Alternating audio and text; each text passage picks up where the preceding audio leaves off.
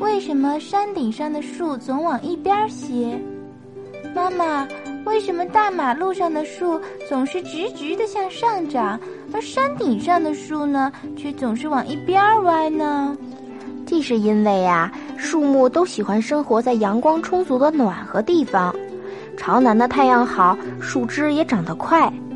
北边的阳光少，那里的树枝就长得慢。